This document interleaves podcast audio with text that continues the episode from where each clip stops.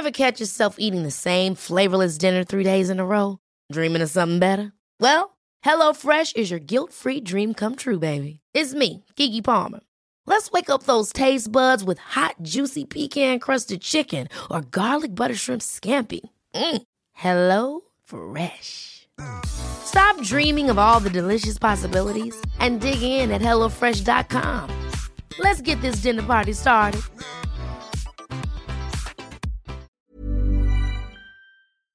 Esto es República H, la información más importante de lo que pasa en el interior de la República, con el punto de vista objetivo, claro y dinámico de Blanca Becerril. Hola, muy buenas tardes. Son las 12 del día de este miércoles 6 de mayo de este año 2020. Yo soy Cerril. Esto es República H. Yo lo invito a que se quede conmigo porque en los próximos minutos le voy a dar toda la información más importante generada hasta este momento de lo que ha ocurrido en las últimas horas, en los últimos minutos en el territorio nacional, sobre todo con el tema del coronavirus y también con el tema de la incidencia delictiva. Algo importante que comentarle es que, eh, pues lamentablemente, los casos confirmados de COVID-19 en el país siguen en aumento. Hasta el momento ya llevamos 26.025 casos, 2.507 decesos y activos en los últimos 14 días tenemos 6.708 casos. También hay que eh, pues informarle que el subsecretario de Salud, Hugo López Gatel, señaló que el pico máximo de contagios será hasta el día 8 de mayo, es decir, en dos días en todo el Valle de México, sin las medidas de mitigación, decía él, pues esto pudo haber sido desde hace un mes desde el pasado 2 de abril, pero gracias a que toda la gente pues está eh, poniendo atención y está eh, pues atendiendo las medidas en materia de seguridad, en materia de salud que ha dictado las autoridades federales, eh, estatales y locales para que pues la mayoría de nosotros nos quedemos en nuestras casitas, tengamos esta sana distancia, no toquemos nariz, ni ojos, ni boca y tampoco pues salgamos a, a hacer algún tipo de actividad, a trabajar en algunos momentos, porque también desde desde esta, desde esta trinchera, desde los que nos estamos quedando en nuestras casas, ayudamos a aquellas personitas que no pueden quedarse en este confinamiento desde sus hogares. También algo importante es que hay que seguir lavándose las manos muchas veces durante el día para eh, pues evitar contraer el coronavirus. Por ello, decía el subsecretario de Salud, Hugo López Gatel, gracias a todas estas medidas de mitigación, gracias a que la gente, pues estamos haciendo caso a las recomendaciones del sector salud, es que el pico máximo de contagios se va a dar hasta el 8 de mayo y no se dio el pasado 2 de abril. También la Secretaría de Relaciones Exteriores informó que lamentablemente, pues hay 661 eh, mexicanos con nacionales que han perdido la vida allá en Estados Unidos. Esta es información que le ha, eh, que le ha brindado los 50 consulados en la Unión Americana al canciller mexicano Marcelo Ebrard. También hay información importante de lo que ha pasado aquí en la Ciudad de México y es que la eh, pues jefa de gobierno de la ciudad, eh, Claudia Sheinbaum, indicó que en la capital del país se cuenta con un total de 2.000 camas con ventilador para atender a pacientes graves con COVID-19, de las cuales hasta el momento están ocupadas 849. Claudia Sheinbaum también eh, pues señaló que durante la emergencia sanitaria se han liberado alrededor de 250 personas de las cárceles de la Ciudad de México por razones humanitarias. También, por otro lado, la jefa de gobierno pidió a los capitalinos que este próximo 10 de mayo, este próximo domingo, pues no salgamos a festejar el Día de las Madres a fin de evitar exponernos al coronavirus. Por ello es que llamó a celebrarlo desde la casa y por supuesto con nuestra sana distancia. Bueno, todo esto y más en un momento, en unos minutitos más, les voy a dar toda esta información. Así que recuerde que nos puede seguir a través de nuestras redes sociales. Estamos en Twitter como arroba el heraldo de México. Mi Twitter personal es arroba blanca becerril. También en Instagram, en Facebook, en YouTube, donde pues todos los días, eh, dos veces, alrededor de las diez y media y de las 8.30 de la noche, les estamos subiendo las breves del coronavirus, la información más importante de lo que sucede en México y el mundo sobre esta pandemia. También nos puede seguir a través de www.elheraldodemexico.com.mx. Ahí tenemos una pestañita de color azul, del color de esta casa editorial le da usted play y nos puede escuchar desde cualquier parte de la República, desde cualquier parte del mundo también. Aquí en la Ciudad de México nos sintonizamos por el 98.5 de FM, en Guadalajara, Jalisco, en mi tierra, en la Perla Tapatía, por el 100.3 de FM, también en Monterrey, Nuevo León, ya nos sintonizan desde el 90.1 de FM. Muchas gracias a todos mis amigos los regios que ya están escuchándonos en estos momentos. Gracias también por todos sus mensajes.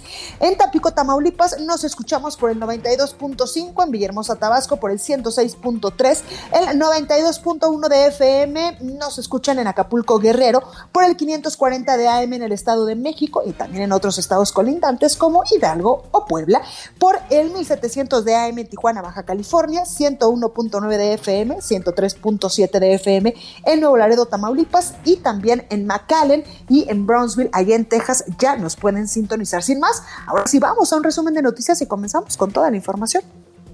En resumen. El subsecretario de Prevención y Promoción de la Salud, Hugo López Gatel, informó que el punto máximo de contagios de COVID-19 en el Valle de México será el próximo 8 de mayo y no el día de hoy, 6 de mayo, como se había previsto. La Secretaría de Salud a nivel federal informó que en México ya hay más de 26.025 personas que han dado positivo a coronavirus, 16.099 casos sospechosos y 2.507 decesos. A nivel internacional, este miércoles ya se reportan 3.680.000 contagios de COVID-19 y más de 257.000 muertes. El director del Sistema Público de Radiodifusión del Estado mexicano, Genaro Villamil, pues anunció que actualmente se enfrenta a una epidemia de desinformación en torno al coronavirus, sobre todo en redes sociales.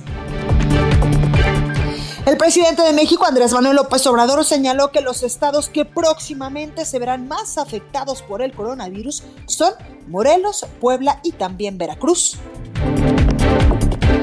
El secretario de Turismo a nivel federal, Miguel Torruco, anunció que la edición número 45 del Tianguis Turístico será eh, pospuesta hasta marzo del 2021 a causa de la emergencia del coronavirus. En información internacional, el presidente de los Estados Unidos, Donald Trump, señaló que su país debe avanzar en la reactivación económica, aunque existe el riesgo de que haya más casos de COVID-19 en la Unión Americana. Y la Comisión Europea pronosticó que el Producto Interno Bruto de la eurozona se podría contraer el 7.7% en este año 2020 a causa de la recesión de proporciones históricas generadas por el coronavirus.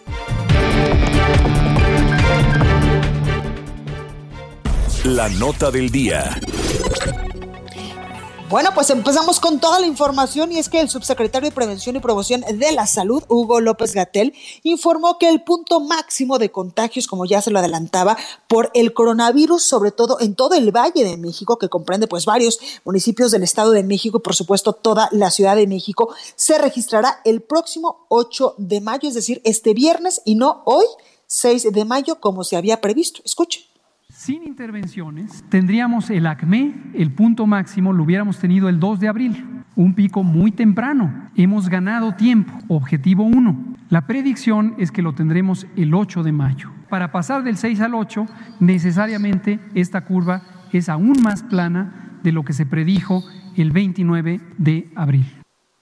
Bueno, pues ahí tenemos al subsecretario anunciar que hemos ganado tiempo ya que esta curva pues se tenía prevista que el punto máximo de contagios del nuevo coronavirus atacará al país el pasado 2 de abril. Es decir, vamos ganándole un mesecito y esto pues gracias a todas las medidas de mitigación que toda la población de manera muy responsable hemos aplicado. También el director general de epidemiología, José Luis Salomía, pues informó cuántos casos eh, confirmados de coronavirus tenemos en el país, cuántos sospechosos y lamentablemente pues el número de decesos. Escuche. Actualizamos nuestros números eh, nacionales, 26.025 casos confirmados. Estos son los casos acumulados hasta el momento, desde que iniciaron, pero resaltamos que son solo 6.708, que representan una cuarta parte de este total. Son los casos con inicio de síntomas en los últimos 14 días. Sería la epidemia activa en México. 2.507 lamentables defunciones que han ocurrido hasta el momento.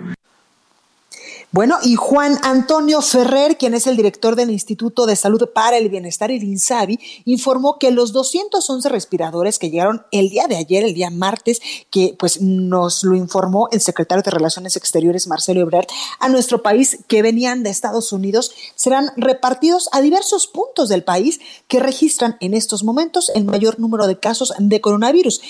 Estos son los estados de Quintana Roo, Tabasco, Baja California y también toda la zona metropolitana del Valle de México. Además, en su conferencia de prensa de esta mañana, el presidente de México, Andrés Manuel López Obrador, pues señaló que según las estimaciones de las autoridades sanitarias, los estados que próximamente se verán más afectados por el coronavirus, pues van a ser Morelos, Puebla y también Veracruz.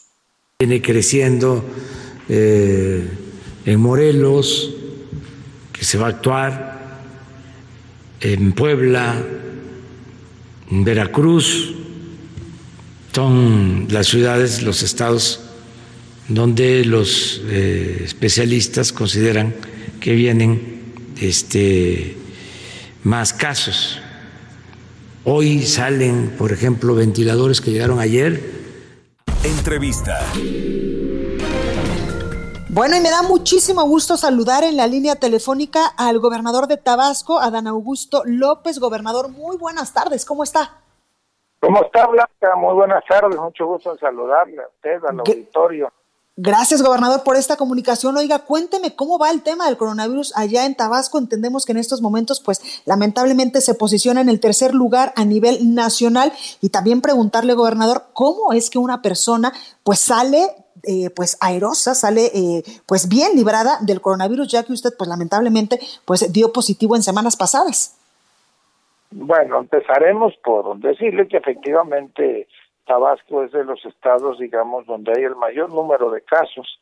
Estamos en el cuarto o quinto lugar en cuanto a número de contagios, en tercero lugar o en segundo en la tasa de incidencia por 100.000 habitantes, el tercero en el número de casos eh, activos, el quinto en eh, fallecidos. Pues Tabasco tiene una particularidad geográficamente, pues es un centro regional hacia la península, hacia Chiapas, o de la península hacia el centro del país, es un estado con mucha movilidad y eh, pues fue de los estados donde más rápido llegó la dispersión comunitaria. Ahora, incluso fuimos de los primeros en entrar a lo que se conoce como fase 3. Ahora, los últimos días, eh, dicen los científicos y los técnicos que ya la curva comienza a aplanarse. Entonces, eh, hasta ahorita, pues, estamos con capacidad hospitalaria eh, instalada de un 65% en en hospitalización general y de un 70-72% en cuanto a camas de terapia con ventiladores. Estamos bien, pero eh, creo que estamos también en el punto en el que los tabasqueños debemos entender que hay que guardar la sana distancia, que hay que resguardarnos en casa para eh, poder, como decimos por aquí, brincar la tablita. Eso es, esa es la realidad hoy en, en el estado. En los últimos dos días ha empezado a bajar el número de contagios, pero pues no debemos de, confiarnos, ¿no? Exactamente, esa es una buena noticia, gobernador, que está bajando ya el número de contagios allá en la entidad y también, eh, pues, en ese sentido, preguntarle cuáles son las medidas que ustedes están aplicando en Tabasco para evitar la propagación de este coronavirus. Entiendo que, eh, pues, hace algunas horas usted incluso, pues, le pedía a la población que el próximo 10 de mayo se quedara en su casita y que incluso, pues, iba a estar cerrados, pues, los lugares donde normalmente íbamos nosotros a comprarle pues la rosa o el regalito a la mamá. Sí, fíjese que pudimos convenir con las cadenas de supermercados, con bancos, con pastelerías, con restaurantes y aceptamos eh, cerrar actividades temporalmente este fin de semana a partir del viernes en la tarde y hasta el lunes en la mañana se reabre eh, la operación comercial en todo el estado. Adicionalmente, como se está haciendo en todo el país, pues se programó el cierre de los cementerios y vamos a reducir drásticamente actividades comerciales o recreativas incluso para eh, que la gente se quede en nuestras casas. porque sucedió aquí que el 30 de abril, el Día del Niño, pues fue atípico, muchísima gente en la calle, cuando ya habíamos reducido un 65% la movilidad, de repente volvió a dispararse, ¿no? Y entonces esto es lo que lo que no podemos hacer porque es lo que contribuye a elevar el número de contagios activos y lo que impediría que nosotros termináramos por quebrar la curva y salir cuanto antes de esta situación.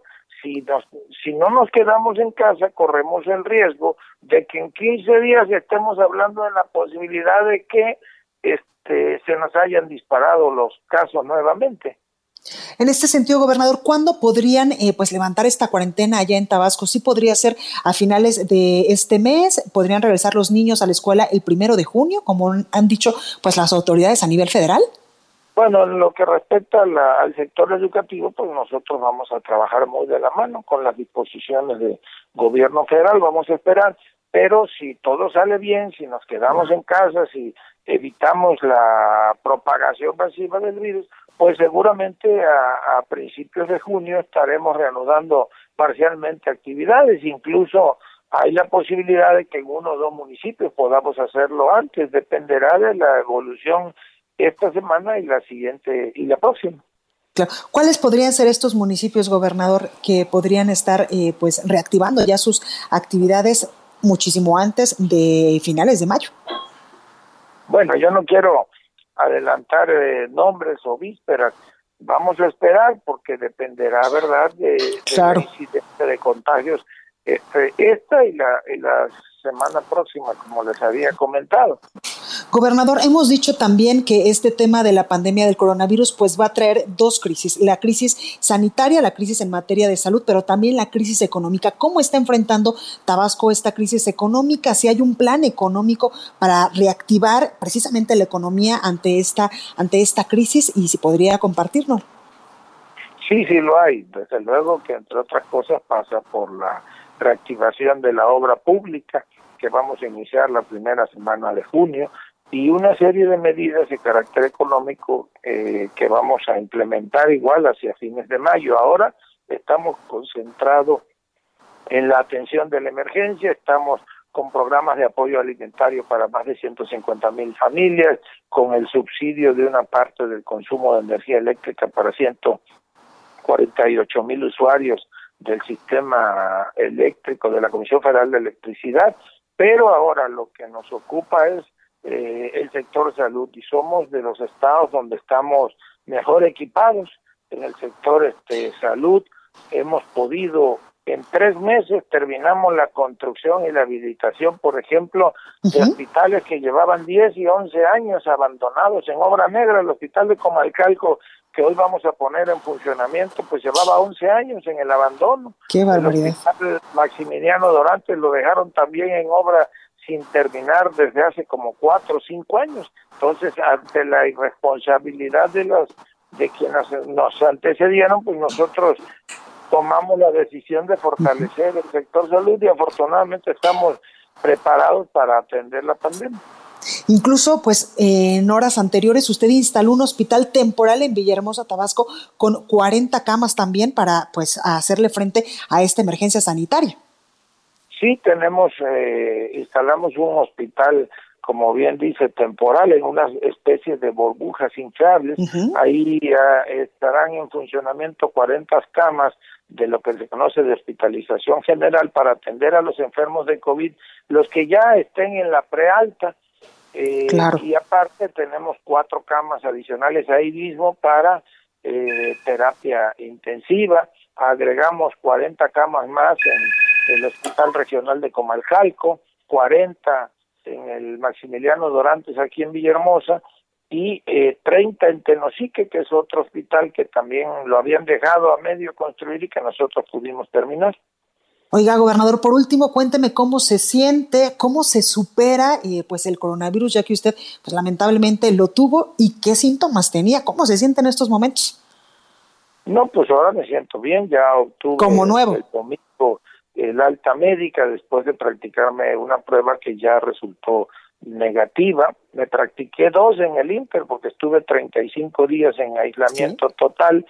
Eh, la primera fue el 28 de marzo resultó positiva y de ahí 15 días después, como marca el protocolo sanitario, me hice una prueba con la esperanza de que ya diera negativo, pero no, volví a dar este positivo, aunque con poca carga viral, y eso me llevó a estar, como le dije, 15 días en aislamiento total y, y en recuperación, ya recuperado de los síntomas, que no fueron de los más complicados, pero sí hubo sintomatología, desde luego, y con todos los cuidados que, que marca el protocolo sanitario. Y además trabajando desde casita, gobernador, lo vimos muy activo. Sí, pues ahí estábamos al pendiente de todo. Pues ahora sí, como nuevo gobernador, muchas gracias por esta comunicación al gobernador de Tabasco, Adán Augusto López, y pues yo le deseo que tenga mucha y muy buena salud en los próximos días, en los próximos años, para que nos dure muchísimo, muchísimo tiempo más. Muchísimas gracias, Blanca. Como siempre, es un placer platicar con usted, con el auditorio. Un saludo. Cuídese, gracias, gobernador. Usted también cuídese mucho y cuídese allá a mis tabasqueños. Sí, claro. Que esté muy bien, muchas gracias. Gracias, gobernador. No, pues ahí lo tenemos al gobernador de Tabasco, Adán Augusto López. Vamos con más información porque aún hay muchas cosas que comentarle sobre la conferencia matutina del presidente de México, Andrés Manuel López Obrador, y es que el primer mandatario expresó su rechazo a la campaña Quédate en casa, quédate vivo, impulsada por la Alianza por el Valor Estratégico de las Marcas, ya que considera que pide a la población que no se exponga al coronavirus por un pero con un tono pues muy autoritario. Escuche qué es lo que decía el presidente López Obrador. No creo yo necesaria la campaña que se dio a conocer ayer o antier para pedir que la gente eh, no salga y se quede eh, en sus casas, pero con un tono, lo digo de manera muy respetuosa, demasiado autoritario y además este, infundiendo miedo. Bueno, también el presidente López Obrador reconoció que prevalece la violencia, sobre todo en Guanajuato, pese a la presencia de elementos de la Guardia Nacional y el plan de seguridad para el Estado. El presidente también anunció que como parte del programa La Escuela es Nuestra, se decidió entregar directamente a los planteles de nivel básico el presupuesto de mantenimiento. Escuchen. Si es una escuela de 5 a 50 alumnos, 150 mil pesos por ciclo escolar. Si es una escuela de 50 a 150 alumnos, 200 mil pesos. Si es de 150 alumnos y más, 500 mil pesos. Se forma un comité en cada escuela con padres, madres de familia, maestros. Y ese comité es el que recibe los fondos bueno, y también el director del Sistema Público de Radiodifusión del Estado mexicano, Genaro Villamil, pues denunció que ante la emergencia sanitaria por el coronavirus se experimenta una epidemia de desinformación, sobre todo pues en redes sociales, la cual ha dado grandes ganancias a empresas como Facebook, Twitter y Google. Escuchen. Sí hay ganadores en esta pandemia, desgraciadamente. Y los ganadores son estas plataformas, justamente. El nivel de ingresos y de ganancias que han tenido en este primer trimestre del año, empresas como Facebook, empresas como Google, empresas como Amazon, como Microsoft y en menor medida, aunque muy importante también Twitter, son el resultado de esto justamente. Facebook tan solo en el primer trimestre de este año tuvo ganancias superiores a lo que los mexicanos residentes en Estados Unidos mandaron a México en remesas. Por ello es que nosotros le insistimos en que, se en que se informe por los medios adecuados, como por ejemplo por el Heraldo de México, por aquellos medios que le den a usted certeza de que le están diciendo la verdad, porque es muy importante en estos momentos de emergencia sanitaria, pues tener la información verídica, la información real de lo que está sucediendo en México y el mundo sobre el coronavirus. Bueno, vamos al sacapuntas de este miércoles. Ya está con nosotros nuestra compañera Itzel González. Esto es República H. Yo soy Blanca Becerril. No se vaya, que yo vuelvo con más información. Sacapuntas. Nos cuentan que no solo el Gabinete de Seguridad ve con reserva las fechas para levantar la cuarentena estimadas por el subsecretario de Salud, Hugo López Gatel. Buena parte de los gobernadores cree que el recién creado rockstar de la 4T está más preocupado en cuidar su imagen que en difundir las cifras reales de los infectados de COVID-19 en el país.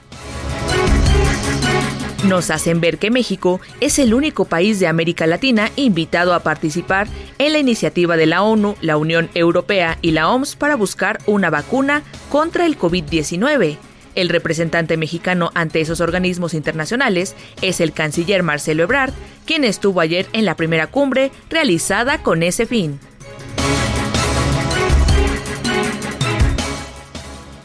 Continúa escuchando a Blanca Becerril con la información más importante de la República en República H. Regresamos. Heraldo Radio.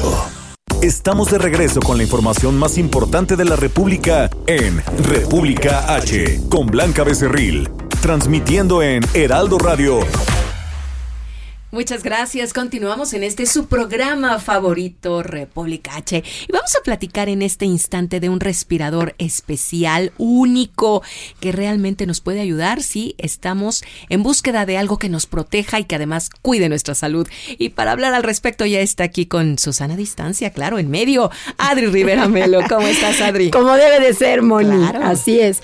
Pues aquí estamos precisamente ya, como tú bien lo mencionaste, tengo aquí en mis manos este respirador NB95 que filtra el 95% del aire, porque tiene tres capas de filtración de alta eficiencia, son termoselladas y algo importantísimo es que no utiliza ni grapas ni pegamento. Entonces te dura realmente. Se ajusta a todo tipo de cara y crea un sello hermético que no permite el paso ni de virus ni de patógenos también. Te brinda el 100% de protección y es muy importante recalcar que este es un producto de uso profesional, de uso hospitalar. es un respirador, como te digo, que la verdad, este, pues es muy seguro, es muy seguro. Se diseñó en Inglaterra, es totalmente lavable, permitiendo una utilización segura por 15 o 30 días. Ay, qué maravilla. puedes utilizar este respirador. Qué maravilla, me gusta. Y tengo una promoción maravillosa. De Día de Madres, ¿verdad? Porque estamos a cuatro, a cuatro. A ver, venga la promoción. Así es. Eh, van a obtener un paquete de 10 respiradores NB95 a precio de costo más los gastos de envío y si pagan con tarjeta bancaria de débito de crédito van a recibir adicionalmente un respirador NB95 especial con un mensaje de cariño para todas las mamás. Excelente. ¿A dónde marcamos de nuevo para comprarlo? Claro que sí. El número es el 800 23 mil. Repito, 800 23 mil. ¿O la página? O la página también, por supuesto, que aquí está hospitalar.mx. Únicamente lo pueden adquirir en la página o llamando al 800 2301 Ahora sí, como dicen por ahí, no acepta imitaciones. Hay que comprar lo original. 800 2301 Mil. Perfecto. Y nuestro respirador NV95. Adri, gracias. Gracias, Moni. Continuamos, amigos. En resumen. El gobernador de Guerrero, Héctor Astudillo, firmó el convenio de colaboración con el Laboratorio de Diagnóstico e Investigación de la Salud de la Universidad Autónoma del Estado, cuya tarea será realizar pruebas de detención de COVID-19 en la entidad. En Morelos, el Comité Municipal de Contingencias de Cuernavaca COVID-19 dispuso el cierre total de los nueve panteones de la entidad, por lo que las conmemoraciones del Día de las Madres fueron suspendidas por presuntos pagos irregulares a proveedores inexistentes y un desfalco al patrimonio de Baja California que supera los 1.700 millones de pesos, el gobernador Jaime Bonilla prometió mandar a la cárcel a su predecesor, el panista Francisco Vega, y a 11 funcionarios de la pasada administración. En Ecatepec, Estado de México, los médicos del Hospital General Las Américas están a la espera del servicio de transporte exclusivo que los gobiernos municipal y estatal ofrecieron para evitar agresiones en su contra, tanto en los sistemas masivos y colectivos como por parte de los ciudadanos.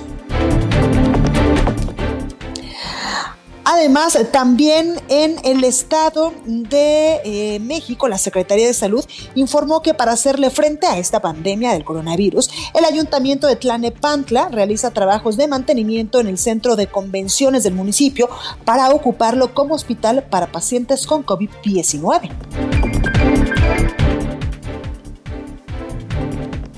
Recorrido por el país.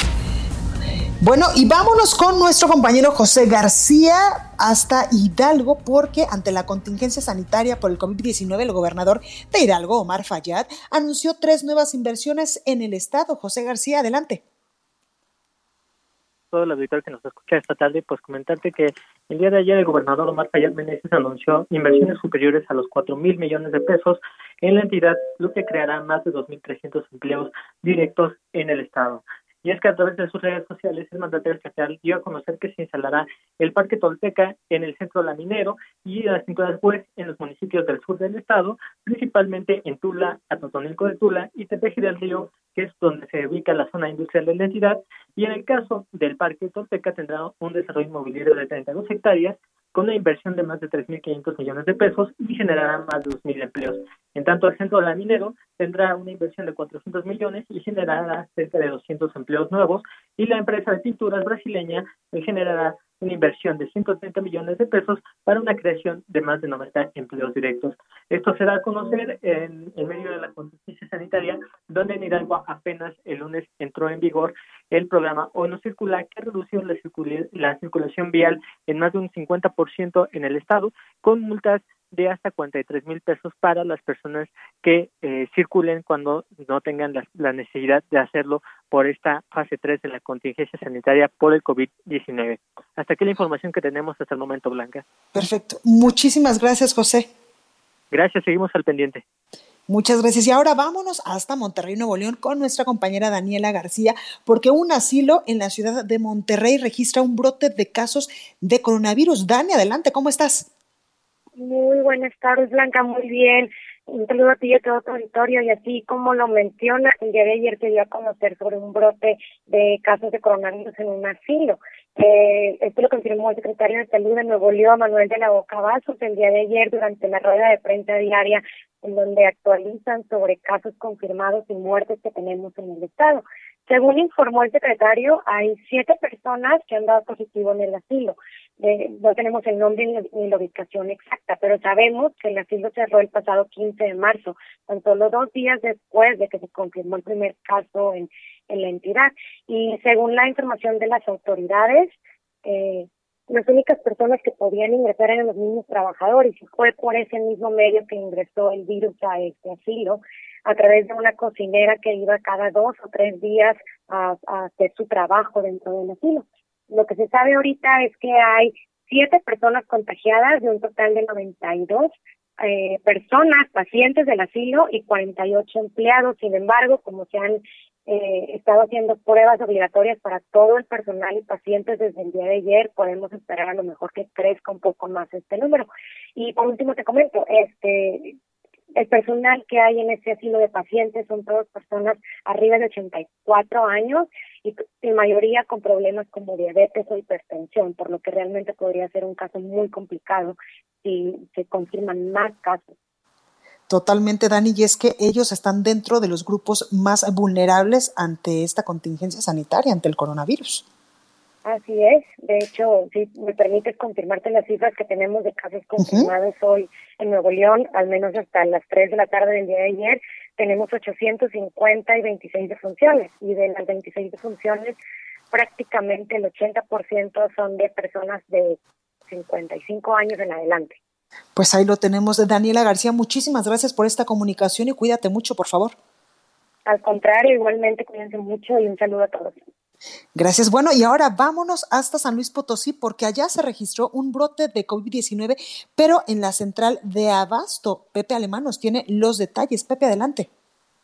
Hola Blanca, buenas tardes a ti y al auditorio. Efectivamente, para informarles que las autoridades de salud en el estado confirmaron un brote de COVID-19 en la central de Abasto, al poniente de la capital potosina, donde 25 de los 204 casos positivos hasta hoy a la enfermedad ahí se han registrado.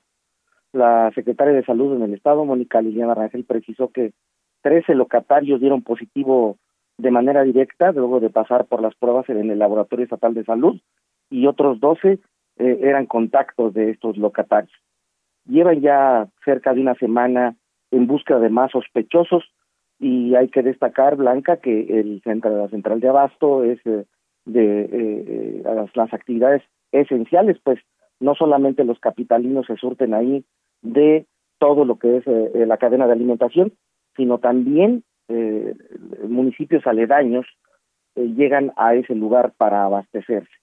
Por otro lado, Blanca, debo de darte la noticia de que en las últimas 24 horas se dio el pico más alto de la pandemia en la entidad, pues se registraron 22 nuevos casos.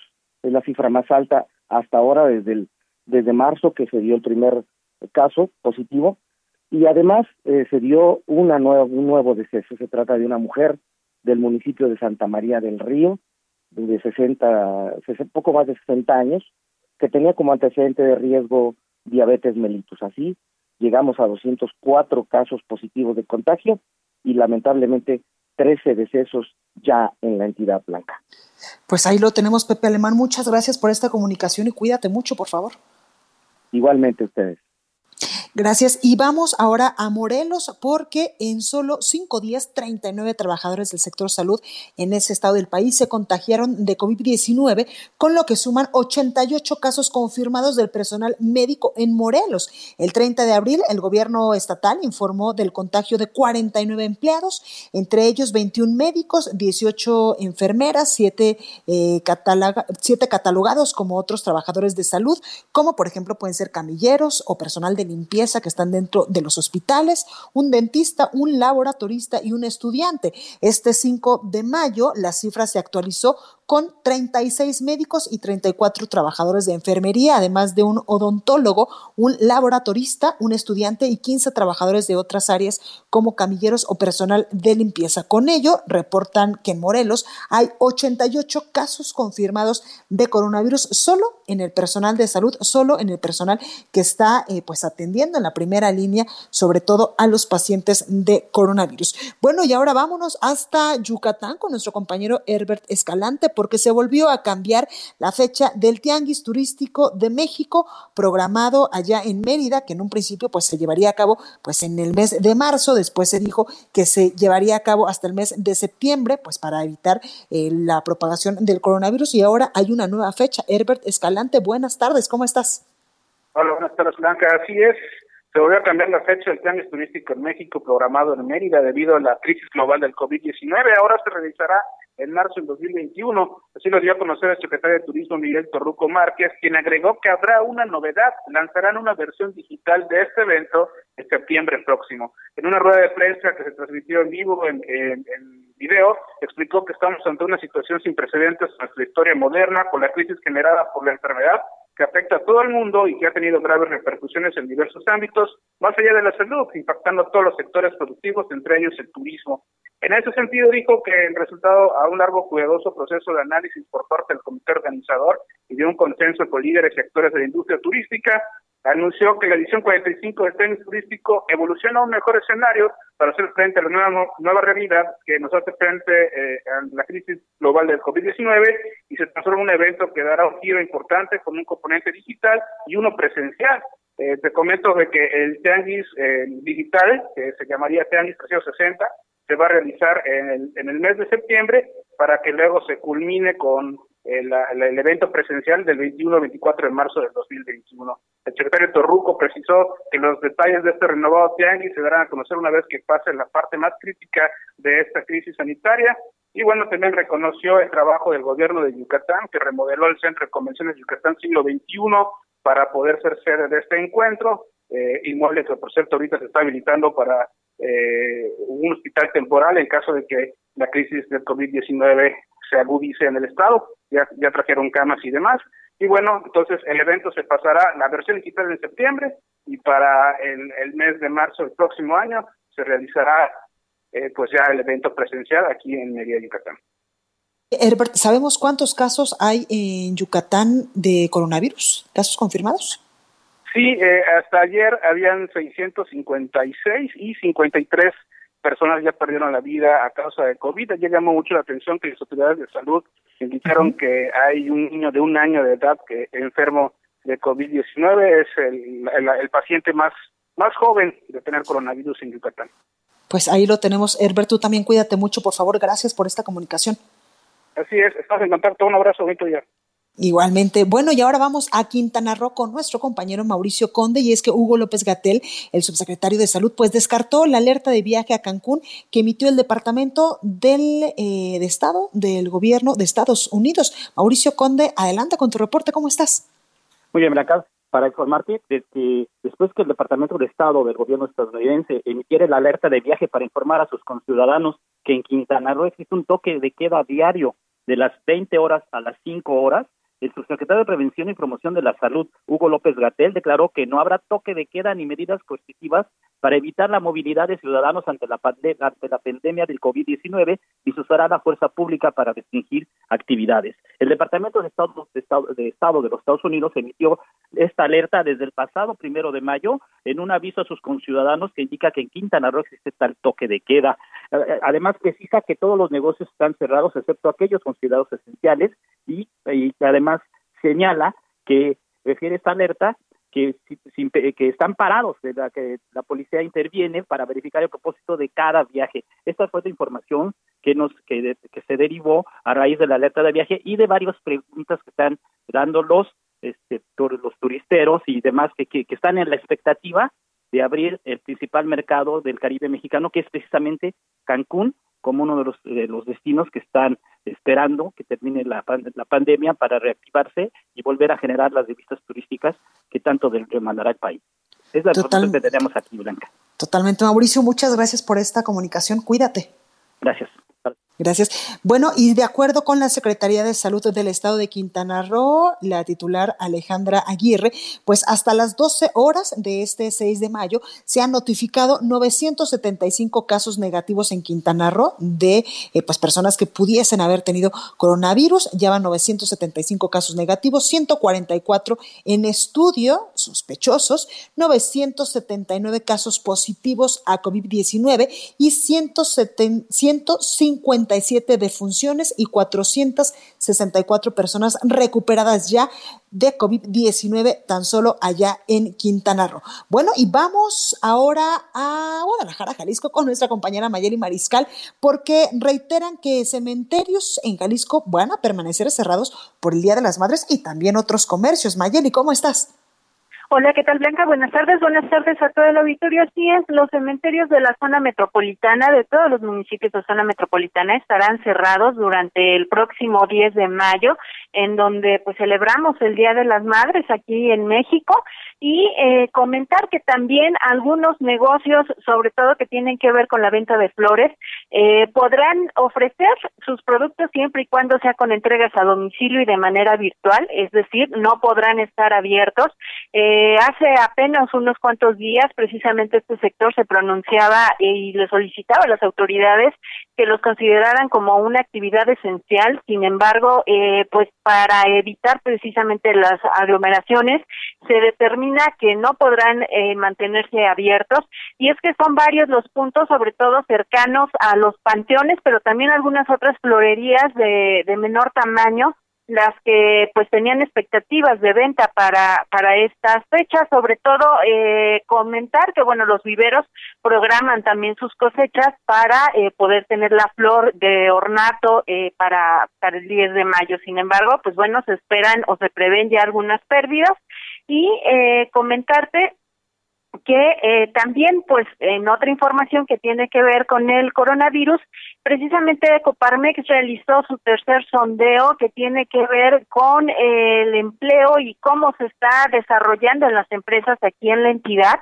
Y, eh, pues, derivado de este sondeo, el 28% eh, reportan cierres ya derivado de estas medidas de, de contención. Además, estiman ter, eh, pérdidas promedio del 50% en afectaciones de la cadena de suministros, falta de liquidez, problemas operativos derivados de reordenamiento de las líneas de producción, así como el cierre al no estar dentro de las actividades esenciales y programas públicos de apoyo mal canalizados.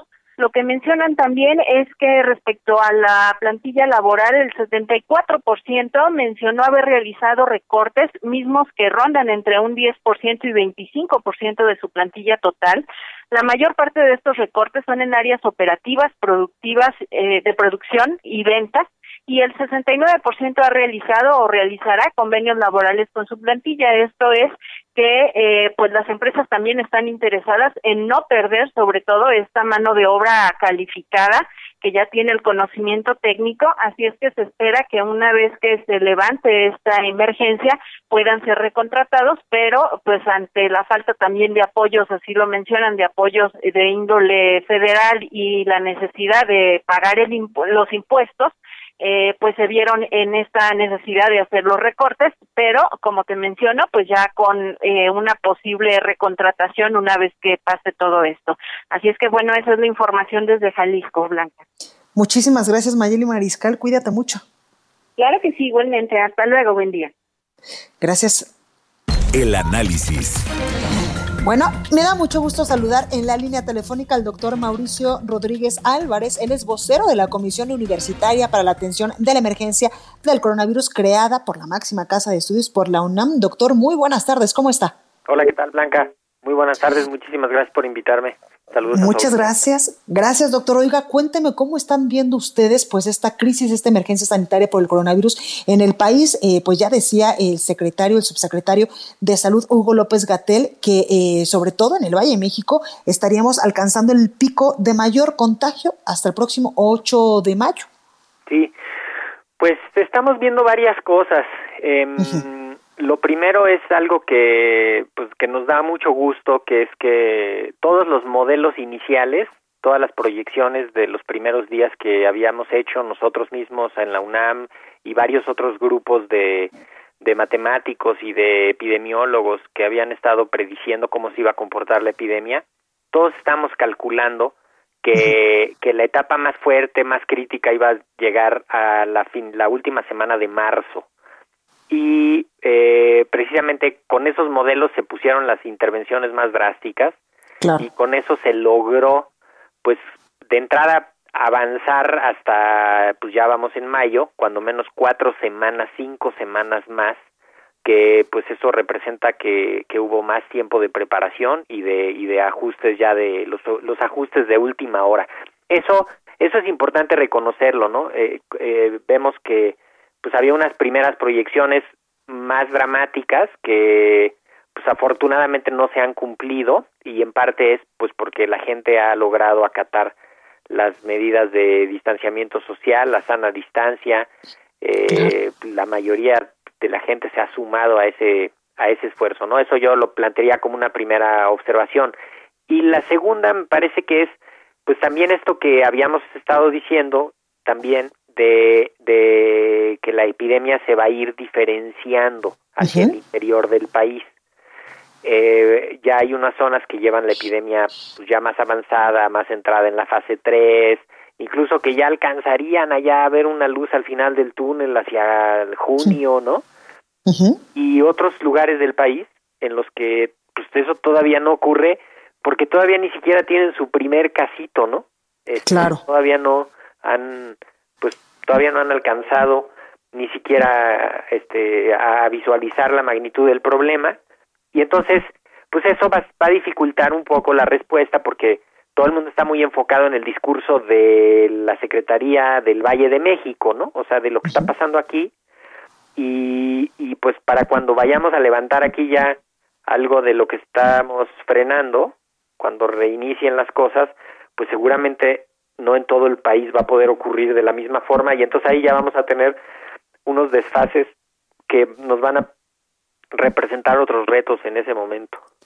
Claro, oiga doctor, ustedes desde eh, pues desde esta comisión universitaria para la atención de esta emergencia sanitaria, ¿cómo están proyectando en las próximas semanas, en los próximos meses, el tema de la emergencia sanitaria en el país? Muy importante esto que nos comenta usted en estos momentos de la diferenciación entre varios estados, entre varios municipios en todo el territorio nacional, pero también quisiera preguntarle, pues, ¿qué podemos esperar en las próximas horas, en los próximos meses, en las próximas semanas?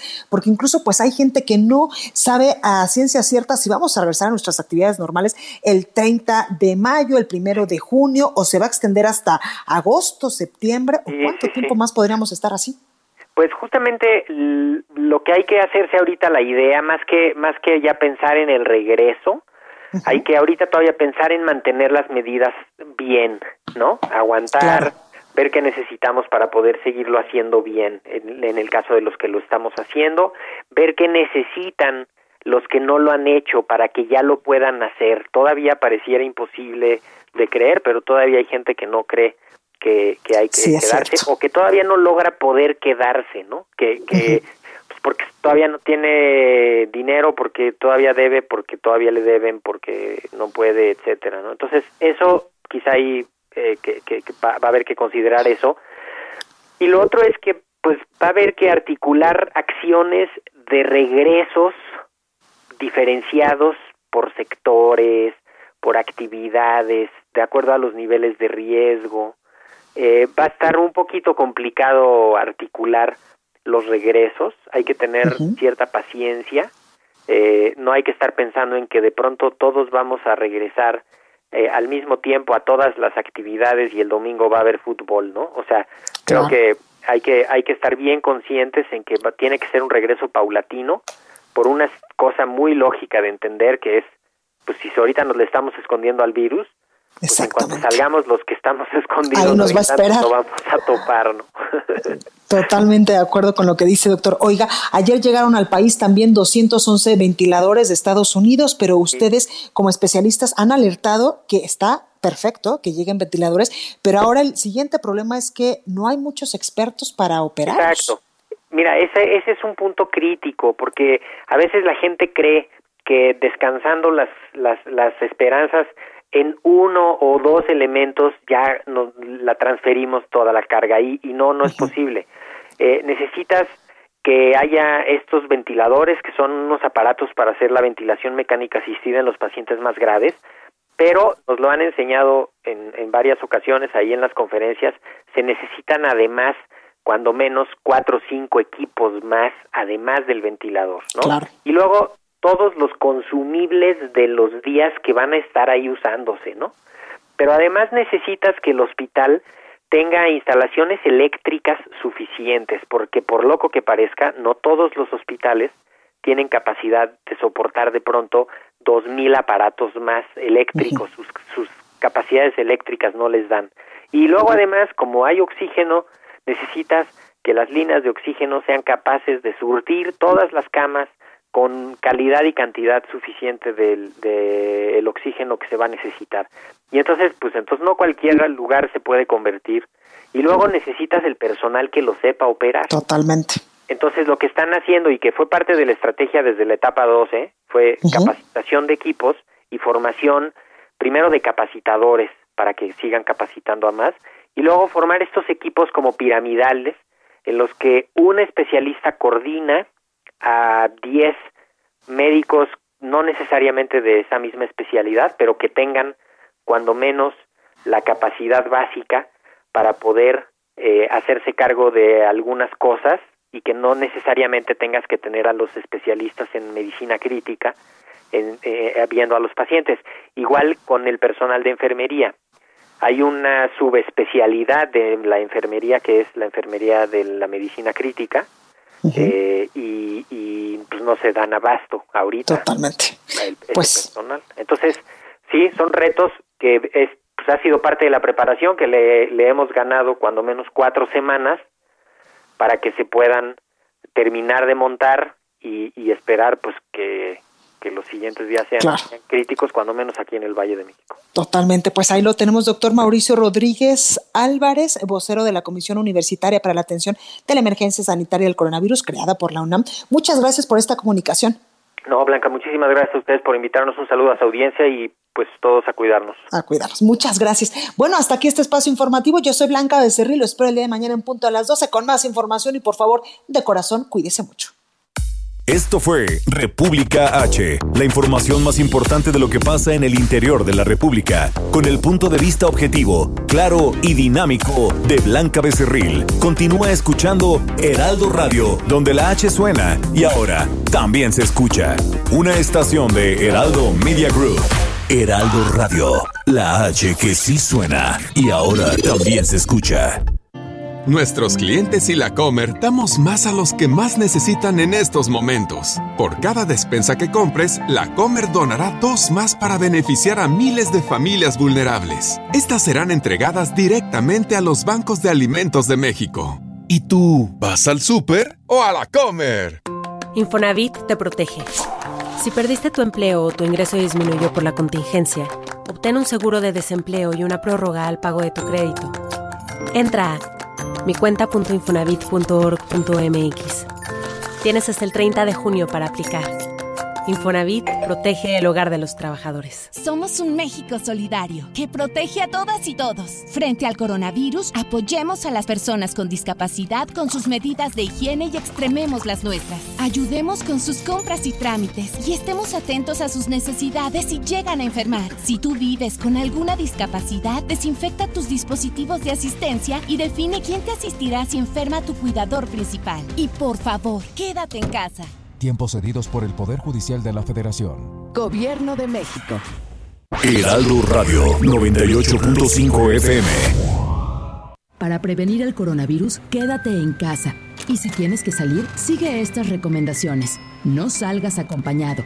Usa cubrebocas y evita tocarlo.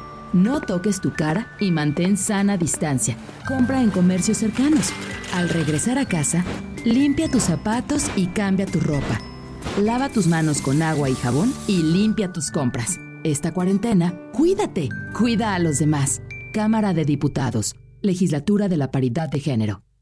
Hola, soy Susana Distancia. Yo sé que cuando eres niña, niño o adolescente, no es fácil quedarte en casa. Quieres ver a tus amigos, salir a jugar o ir de paseo. No te preocupes, esta situación pasará pronto. Aprovecha para jugar y crear. Lee, inventa relatos, investiga historias. Hazle caso a mamá y papá. Ayuda en las labores de la casa y haz ejercicio. Así serás un héroe o una heroína contra el coronavirus. Y recuerda, quédate en casa. Gobierno de México. Jesús Martín Mendoza. Diputado Mario Delgado, quien es el coordinador de la fracción parlamentaria del Movimiento de Regeneración Nacional en la Cámara de Diputados. Ha generado mucha polémica cómo viene la iniciativa original del presidente de la República. Se ha interpretado que, que, que intentaría, bajo situaciones coyunturales como la que estamos viendo con el COVID-19, pues tener a discreción completamente el manejo del presupuesto, quitándole esta atribución al legislativo. Realmente puede él hacer modificaciones modificaciones, adecuaciones, ajustes, recortes, transformaciones, sin límite. Es, es, la ley actualmente.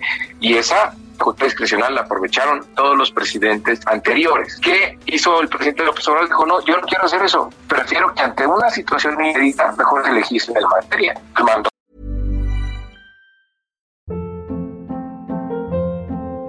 Hold up. What was that? Boring. No flavor. That was as bad as those leftovers you ate all week. Kiki Palmer here, and it's time to say hello to something fresh and guilt-free. Hello Fresh. Jazz up dinner with pecan-crusted chicken or garlic butter shrimp scampi. Now that's music to my mouth. Hello Fresh. Let's get this dinner party started. Discover all the delicious possibilities at hellofresh.com.